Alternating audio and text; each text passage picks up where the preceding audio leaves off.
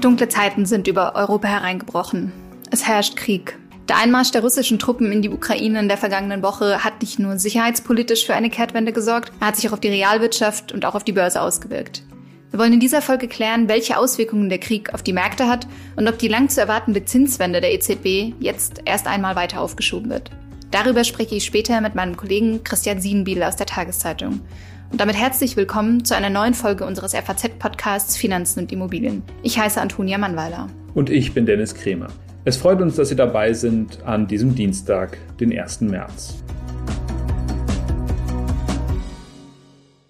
Ja, Dennis, aktuell muss man ja wirklich sagen, sind absolut fürchterliche Zeiten. Ja, es fehlen einem ein bisschen die Worte. Diese Entwicklung hätte doch noch letzte Woche kaum jemand für möglich gehalten. Ja, auf jeden Fall. Ja, und in Anbetracht des Krieges äh, sind aktuell auch harte Wirtschaftssanktionen gegen Russland verhängt worden. Also der Ausschluss großer russischer Banken aus dem Finanzsystem SWIFT und auch die Reserven der russischen Nationalbank im Ausland wurden jetzt als Folge dessen eingefroren. Ja, für uns als Finanzjournalisten äh, lohnt es vielleicht an dieser Stelle einmal äh, kurz auf das SWIFT-System einzugehen. Was genau verbirgt sich eigentlich dahinter? Also SWIFT steht für die Society for Worldwide Interbank Financial Telecommunications, also zu Deutsch Gesellschaft für weltweite Finanztelekommunikation. Es handelt sich dabei um eine private Genossenschaft mit Sitz im belgischen La Hulpe und über dieses Netzwerk werden Zahlungen auf der ganzen Welt abgewickelt. Also kann man im Prinzip sagen, SWIFT dient der grenzüberschreitenden Kommunikation zwischen Banken. Ganz genau so ist es. Also in einem Beispiel, das ich dazu gefunden hatte, wurde auch von einer Art WhatsApp für Banken gesprochen. Man könnte es auch als eine Art Nachrichten-E-Mail-System sehen für Banken. Also dazu muss man verstehen, dass Überweisungen ja nicht von Person zu Person abgewickelt werden, sondern das machen die Banken untereinander. Es ist nicht so, dass du mir Geld schickst auf eine direkten Weise, sondern das Ganze funktioniert indirekt. Vielleicht kannst du noch mal ein bisschen erklären, wie genau. Genau, also schickst du mir jetzt über deine Bank Geld, erhält den Betrag ja meine Bank, der ich dann gegenüber eine Forderung habe. Und meine Bank hält dann wiederum eine Forderung gegenüber deiner Bank. Mhm. Weil es ja am Tag zigtausend solche Transaktionen gibt mit Forderungen und Verbindlichkeiten, Forderungen und Verbindlichkeiten, wird am Ende des Tages eben nur das Saldo ausgeglichen und eben nicht jede einzelne Transaktion. Trotzdem muss man ja wissen, welchem Kunden wie viel Geld auf dessen jeweiliges Konto überwiesen wurde und welchen anderen Kunden wie viel abgebucht wurde. Genau. Und dafür ist eben SWIFT verantwortlich, weil es eben durch diese Nachrichten, die standardisiert werden, genau das ermitteln kann. Und vor den 70ern, als es äh, Swift noch nicht gab, äh, wurde übrigens dafür auch das System Telex genutzt. Also das mhm. war eben in Papierform und auch nicht standardisiert, hat also auch sehr viel länger gebraucht. Jetzt versteht man also ein bisschen, warum Swift äh, so ein wichtiges Druckmittel ist äh, in diesem Konflikt. Im Prinzip gibt es auf der Welt nichts Vergleichbares im Finanzsektor. Ja, zumindest nicht in der Größenordnung. Also das äh, Nachrichtensystem SWIFT wird von, ja, man sagt so rund 11.000 Banken international verwendet. Mhm. Und in der Vergangenheit wurde aber eben genau das kritisiert, was eben jetzt auch passiert, dass SWIFT eben nicht neutral ist, sondern politisch eingesetzt werden kann und damit auch de facto unter die Kontrolle der EU steht. Und aus diesem Grund hat Russland bereits auch an einem Alternativprogramm gearbeitet, ähm, SPFS, also System for the Transfer of Financial Messages. Und in China gibt es auch sowas ähnliches oder diesen Versuch mit CIPS, also diesem Cross-Border Interbank System. Mhm. Ist so etwas überhaupt schon mal vorgekommen, dass Banken aus dem SWIFT-System ausgeschlossen wurden? Das klingt ja wirklich nach einer im Prinzip nie dagewesenen Sache. Ja, genau. Also das Beispiel, das ja eigentlich, glaube ich, so die meisten kennen, ist das vom Iran. Also damals wurden dort mhm. einige wichtige Banken eben wegen des Nuklearprogramms ausgeschlossen. Das war 2012. Und 2017 gab es dann mit Nordkorea als ersten Land überhaupt, das komplett von SWIFT äh, ausgeschlossen wurde, so eine Art Präzedenzfall. Ja, und auch nach der Machtübernahme der Taliban in Afghanistan äh, wurde das Land vom SWIFT-System ausgeschlossen, also die Banken. Mhm. Kann man jetzt eigentlich, äh, das ist ja jetzt äh, gerade passiert, aber was hat das dauerhaft für Folgen, dieser Ausschluss? Kann man das schon sagen? Ja, also man weiß aktuell eben nicht genau, welche Banken von SWIFT ausgeschlossen wurden, also welche russischen Banken. Man vermutet jetzt, dass diejenigen, die stark eben im Rohstoffhandel unterwegs sind, davon eben ausgeschlossen sind. Also, dass die nicht von diesem Ausschluss betroffen sind, sagen wir es mal so. Aber 2014, als es eben solche Gedankenspiele auch schon einmal gab, bei der Invasion der Krim, kursierte eben die Zahl, dass so ein SWIFT-Ausschluss russischer Banken die Wirtschaft um fünf Prozent äh, ja, schrumpfen lassen könnte. Ist wahrscheinlich deswegen, dass man diese Sanktion das so als scharfes Schwert bezeichnet und man sieht ja ohnehin anhand der Unruhe an den Finanzmärkten, dass es für Russland in jedem Fall eine Belastung ist. Ja, das auf jeden Fall. Ja, aber dieser Krieg betrifft natürlich auch noch viele weitere Felder und mit unserem Kollegen Christian Siebenbiedel habe ich davor auch unter anderem über die Folgen der Inflation gesprochen. Hören wir da doch mal rein. Hallo lieber Christian, schön, dass du heute dabei bist. Hallo.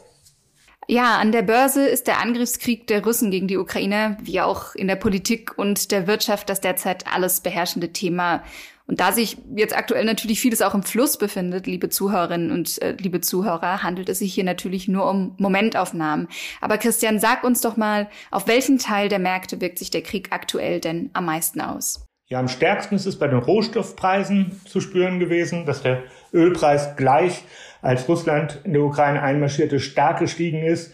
Der hält sich weiterhin über 100 Dollar je Fass. Das ist schon außergewöhnlich. Das haben wir schon über sehr, sehr viele Jahre nicht mehr gehabt. Mhm. Aber auch auf fast alle anderen Vermögensgegenstände wirkt es sich irgendwie aus. Die Börsen sind ja auch abgestürzt, haben sich inzwischen ein bisschen wieder erholt. So etwas über 14.000 Punkte steht der DAX jetzt. Der war zwischenzeitlich auch schon mal deutlich noch drunter gewesen. Aber so im Januar, bevor das alles losging, hat er auch schon bei 16.000 Punkten gestanden. Also man merkt es überall auf der Welt an den Börsen. Sie sind belastet, die Kurse sind schwächer. Aber es schwankt auch immer. Es ist je nachdem immer, ob die Märkte den Eindruck haben, die Lage wird eher wieder etwas besser oder eher wieder etwas schlechter. Gibt es auch erhebliche Schwankungen. Das ist im Moment auch ein großes Phänomen. Mhm. Also die Unsicherheit regiert sozusagen die Börse aktuell. Ja, eine ganz große Sorge ist natürlich, wie das mit der Energieversorgung weitergeht ob Russland weiterhin Gas und Öl liefert. Im Moment scheint das ja noch der Fall zu sein, aber an den Märkten wird sehr darüber spekuliert, ob es womöglich auch zu einem völligen Einstellen der Gaslieferung kommen könnte. Das wäre schon ein besonders starker Schlag, auch für die Konjunktur. Mhm. Kannst du denn mal kurz sagen, was dann da so die Prognosen sind, falls das passiert? Also ich meine, irgendwie wird man sich ja auch darauf vorbereiten müssen, weil man kann aktuell ja auch wirklich mit gar nichts rechnen, aber Gibt es denn da Einschätzungen, wie sich das dann auf die Rohstoffpreise auswirken würde, wenn das käme? Die Fachleute sagen, dass wir in Deutschland keinen echten Versorgungsengpass in dem Sinne bekommen würden, dass die Leute jetzt nicht mehr heizen könnten oder sowas. So stark würde es wohl nicht kommen. Es gibt gewisse Reserven, es gibt Möglichkeiten auszuweichen, aber es würde sich sehr stark auf die Preise auswirken. Der Gaspreis war schon in der ersten Reaktion um ungefähr 40 Prozent gestiegen, ist jetzt schon wahnsinnig hoch, aber das könnte ihn nochmal erheblich höher treiben. Und es taucht dann auch die Frage auf, ob Gas womöglich dann auch rationiert wird, ob zum Beispiel gerade Unternehmen, die Gas brauchen, dann nicht mehr beliebige Mengen bekommen, sondern ob das zugeteilt wird. Für Verbraucher wäre das wahrscheinlich nicht das wahrscheinlichste Szenario, aber gerade für die Wirtschaft wäre das auch eine Sache, die kommen könnte, wenn Russland kein Gas mehr oder sehr viel weniger Gas mehr liefern würde. Mhm, okay, also so eine Art Rationierung. Was ich auch noch fragen wollte in dem Zusammenhang, also wenn du sagst, dass der Ölpreis jetzt gerade über 100 Dollar liegt, wann haben wir denn so eine ähnliche Situation schon mal gehabt? Der Ölpreis war früher schon mal so hoch, irgendwie um das Jahr 2014 rum. Aber ein großer Unterschied ist, dass jetzt auch der Dollar sehr stark ist und deswegen das Öl in Euro außergewöhnlich teuer. Das ist nochmal stärker als in Dollar, mit dem Ergebnis, dass zum Beispiel an den Tankstellen die Preise für Benzin und Diesel auf historischen Höchstständen sind. Das war noch nie so teuer wie jetzt im Moment. Mm. Ja, das ist auch etwas, was man ja wirklich dann auch direkt immer sieht. Ähm, okay. Starken Anstieg der Ölpreise hatten wir natürlich auch noch in den 70er Jahren, in den Ölkrisen damals, als es im Zusammenhang mit den Golfstaaten eine Menge Sorgen gab. In der Zeit ist der Ölpreis auch sehr stark angestiegen und das hat damals die Wirtschaft sehr stark beeinträchtigt. Das ist das Szenario, vor dem viele dann doch auch Angst haben jetzt. Mhm. Ja, ich denke, also da müssen wir dann vielleicht auch mal ähm, einen anderen Blick, also weg von den Rohstoffen hin wagen. Gibt es denn schon Prognosen, wie sich jetzt eben diese ja extreme Ausnahmesituation auf die ja ohnehin schon hohe Inflation in Deutschland und auch in der Eurozone auswirken könnte? Also jetzt auch eben mit Blick auf die steigenden Energiekosten? Ja, da wird es zwei Effekte geben, einen kurzfristigen und einen langfristigen Effekt.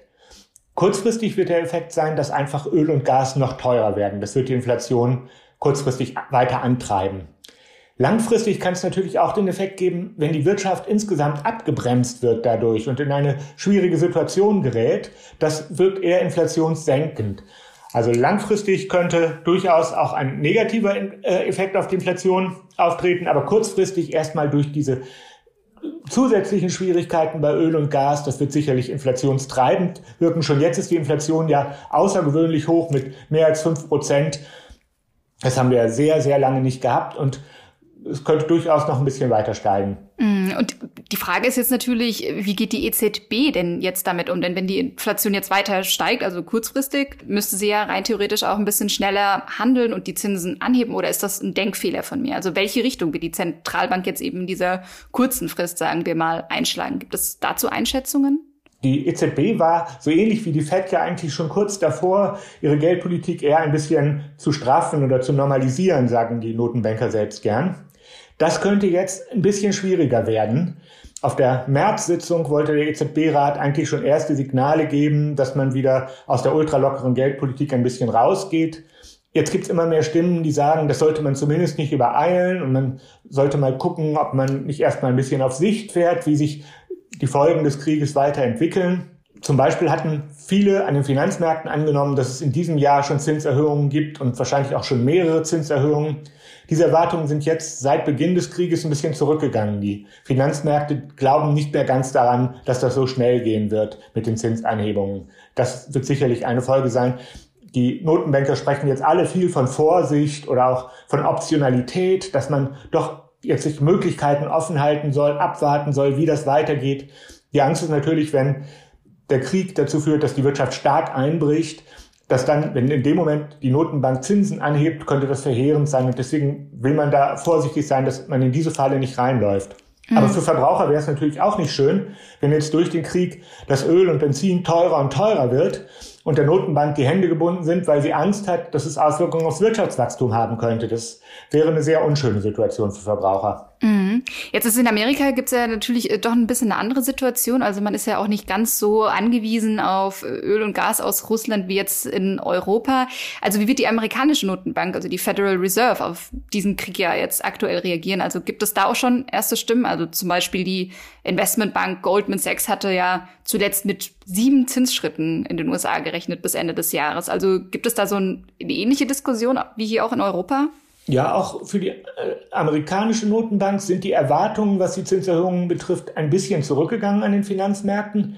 Aber es wird eine Spaltung geben. Es ist ganz klar, dadurch, dass die EZB natürlich dichter dran ist an Russland und die Fed weiter weg ist, wird es da unterschiedlich starke Auswirkungen geben. Die Fed wird eher auf dem Kurs bleiben, den sie avisiert hatte, und die EZB wird eher stärker überlegen, ob sie darauf eingehen muss, dass sie doch vorsichtiger vorgeht. Allein schon, weil die Gasversorgung Deutschlands natürlich viel stärker an Russland hängt, als das in Amerika der Fall ist. Amerika selbst hat sich ja zum Exporteur von Energie entwickelt, dadurch, dass sie auch Fracking betreiben, so unkonventionelle Förderung von Öl und Gas haben die viel eigenes Öl und Gas und sind nicht ganz so angewiesen auf Russland, wie das hier der Fall ist. Mhm. Da wagen wir auch mal den Blick auf die Bauzinsen in Deutschland. Gibt es denn ja auch Einschätzungen, wie sich die Lage eben auf die auswirken wird? Ja, die Bauzinsen waren ja gerade ein bisschen gestiegen, weil man das Gefühl hatte, die Pandemie lässt nach und alles wird wieder etwas optimistischer. Das hatte dazu geführt, dass die Bauzinsen schon so bis auf 1,6 Prozent äh, Zinsen im Jahr für so ein Baudarlehen auf zehn Jahre gestiegen waren. Das könnte jetzt doch sich wieder umkehren. Die Bauzinsen orientieren sich ja stark an der Bundesanleihe mit zehn Jahren Laufzeit und die war deutlich gefallen, als der Einmarsch in die Ukraine passiert ist. Da spürte man sehr stark, dass die Anleger Angst hatten, deswegen Bundesanleihen kauften, weil die als sicherer Hafen gelten.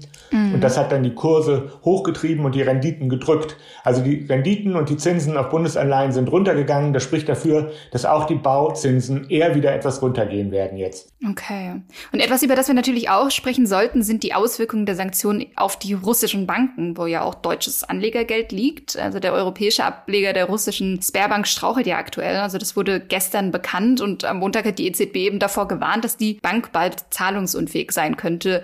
Was bedeutet das denn jetzt konkret für deutsche Sparer, die zum Beispiel ihr Geld auf solchen Konten liegen haben? Ja, es ist noch gar nicht lange her, dass diese russischen Banken über so Direktbanktöchter auch in Deutschland viel Sparergeld eingesammelt haben. Die haben auf Tagesgeld und Festgeld etwas mehr Zinsen geboten als die anderen Banken. Das war immer noch nicht wahnsinnig viel, aber ein bisschen mehr und haben damit Geld eingesammelt. Bei der Sperrbank ist es nun so, dass über die ein Moratorium verhängt worden ist, über die europäische Tochtergesellschaft der Sperrbank. Und zu der gehört auch diese deutsche Direktbank. Da ist im Moment also das Geld eingefroren. Mhm. Und bei der VTB Bank, die hat auch eine Direktbanktochter in Frankfurt. Bei der ist es so, wenn man da im Moment auf der Internetseite geht, ein Konto eröffnen will, kommt eine Meldung, das gehe im Moment leider nicht, man bitte um Geduld. Die europäischen Tochtergesellschaften dieser russischen Banken sind dann jeweils in Einlagensicherungen. Bei der Sperrbank ist es die österreichische Einlagensicherung und die VTB ist in der deutschen Einlagensicherung, sodass die, die Sparer da schon zumindest bis 100.000 Euro auf jeden Fall abgesichert sind, zum Teil auch noch darüber hinaus. Mhm. Trotzdem ist es natürlich nicht schön, wenn man nicht weiß, wie es mit der Bank weitergeht und der jetzt Ungewissheit da ist und so. Aber dadurch, dass es diese Einlagensicherung gibt, muss man nicht ganz groß fürchten, dass das Geld weg ist. Mhm, okay. Gibt es denn auch andere Banken, Christian, denen vielleicht nun ein Zahlungsausfall drohen könnte und bei der im Zweifel eben auch ja noch mehr deutsche Sparer betroffen sein könnten? Also, wenn man mit Experten spricht, im Moment sagen sie, dass die russischen Banken nicht so stark mit dem Finanzsystem verflochten sind, dass jetzt eine große Finanzkrise direkt zu erwarten wäre. Also, wie das nach der Pleite von Lehman Brothers ist, da gab es ja so Dominoeffekte, dass eine Bank in Schwierigkeiten geriet und andere mitgerissen hat. So stark wird das jetzt hier nicht sein. Dafür spielen die russischen Banken keine so große Rolle. Aber dass auch, auch andere Banken noch in Schwierigkeiten geraten können, kann man natürlich nicht ausschließen. Ja, vielleicht so zum Abschluss eben, weil eben noch so vieles unsicher ist, kannst du uns vielleicht einen kleinen Ausblick geben, was denn so die nächsten wichtigen Termine sind, auch vielleicht ähm, von der Notenbank, also von der EZB und was zu erwarten ist? Ja, für die EZB ist der nächste wichtige Termin der 10. März und weiß natürlich nicht genau, die können sich auch zu einer Sondersitzung vorher noch treffen, wenn sie akut was machen wollen, aber am 10. März wollen sie die gesamte Situation analysieren und daraus dann ihre weitere Schritte ableiten. Das wird schon ein sehr wichtiger Termin. Da werden sie unter anderem entscheiden, ob sie weiterhin Anleihenkäufe machen und wenn ja, wie lange.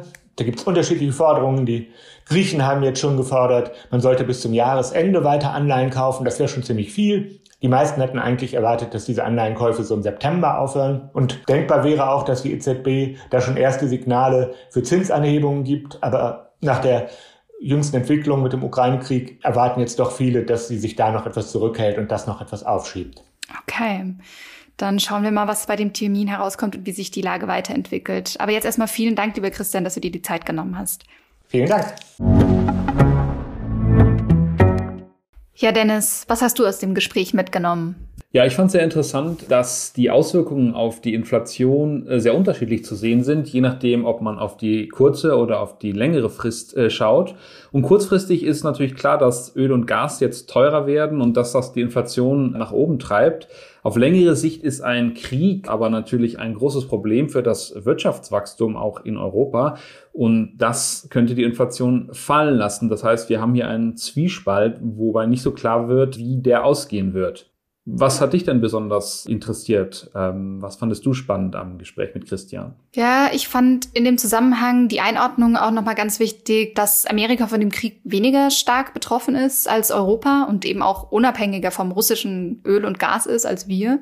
Also dass die EZB dann unter Umständen auch zurückhaltender reagieren wird, ähm, geldpolitisch als die Fed äh, die vielleicht an ihrem Kurs festhält, eben die Zinsen jetzt äh, noch bis Ende des Jahres in mehreren Schritten anzuheben. Ja, also das fand ich ganz interessant. Und darüber hinaus, also jetzt auch mal unabhängig von dem Gespräch, äh, was mir auch nicht ganz so bewusst war, ist, wie abhängig einige Teile der Welt von den Exporten von Russland und der Ukraine sind. Jetzt auch mal ganz unabhängig von den Energielieferungen. Ja, das ist wirklich spannend, finde ich auch. Gerade im Agrarbereich äh, war mir nicht bewusst, dass Russland weltweit der größte Exporteur von Weizen ist. Auch die Ukraine gehört zu den fünf größten Exporteuren der Welt äh, im Bereich Weizen.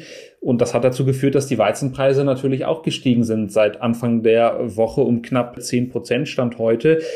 Das zeigt also, dieser Krieg löst überall heftige Reaktionen aus. Ja, ganz genau. Ja, auch so Länder wie Bangladesch, Nigeria, Tunesien, Ägypten und Libanon gehören ja zu den großen Weizenimporteuren mhm. und äh, stellen sich jetzt auch schon viele auf geringere Getreidelieferungen ein und verhandeln jetzt auch mit anderen Ländern über zusätzliche Lieferungen. Und das ist ja auch nicht alles. Also die Ukraine ist ja zum Beispiel auch der viertgrößte Maisexporteur der Welt. Und für Sonnenblumenöl gilt das übrigens auch. Auch hier ist die Ukraine der größte Exporteur weltweit. Ja, und es ist ja so, über äh, Öl und Gas sprechen wir immer wieder, aber wenn man auf Rohstoffe schaut, dann ist Russland eben auch in anderen Bereichen sehr wichtig und führend, äh, beispielsweise äh, im Bereich Aluminium, Nickel, Titan, Kobalt, Rhodium, Palladium, überall da zählt Russland zu den größten Exporteuren und das sind alles Materialien oder Rohstoffe, die für viele Autohersteller beispielsweise sehr wichtig sind. Palladium wird zum Beispiel eingesetzt in Dieselfahrzeugen für die Katalysatoren. Und Titan, das kennt man vom Bau von Flugzeugen. Ja, genau. Also der russische Konzern Rusal, von dem man ja vielleicht auch immer mal wieder gehört hat, ist zum Beispiel der zweitgrößte Produzent von Aluminium. Äh, das Unternehmen selbst steht natürlich gerade massiv unter Druck. Im Übrigen auch natürlich andere russische Werte. Und der Handel an der russischen Börse wurde jetzt ja auch heute schon wieder ausgesetzt, also den zweiten Tag in Folge. Und ja, also bis zum Kriegsbeginn hat die Aktie fast die Hälfte ihres Wertes eingebüßt, also Rusal. Und das ist schon so die Richtung, in die es jetzt aktuell für russische Titel geht. Damit wären wir auch wieder am Ende unserer dieswöchigen Folge des FAZ-Podcasts Finanzen und Immobilien angekommen. Schicken Sie uns gerne eine E-Mail mit Ihren Fragen, Themenwünschen oder anderen Anregungen an podcast.faz.de. Sie können uns auch schreiben in einem unserer Social-Media-Kanälen der FAZ und schauen Sie auch gerne mal in unsere LinkedIn-Gruppe vorbei. Da gibt es auch noch mehr von uns. Wir freuen uns, wenn Sie uns abonnieren und wenn Sie uns weiterempfehlen. Zu finden sind wir überall dort, wo es Podcasts gibt. Tschüss und bis nächste Woche. Ja, wir wünschen Ihnen alles Gute.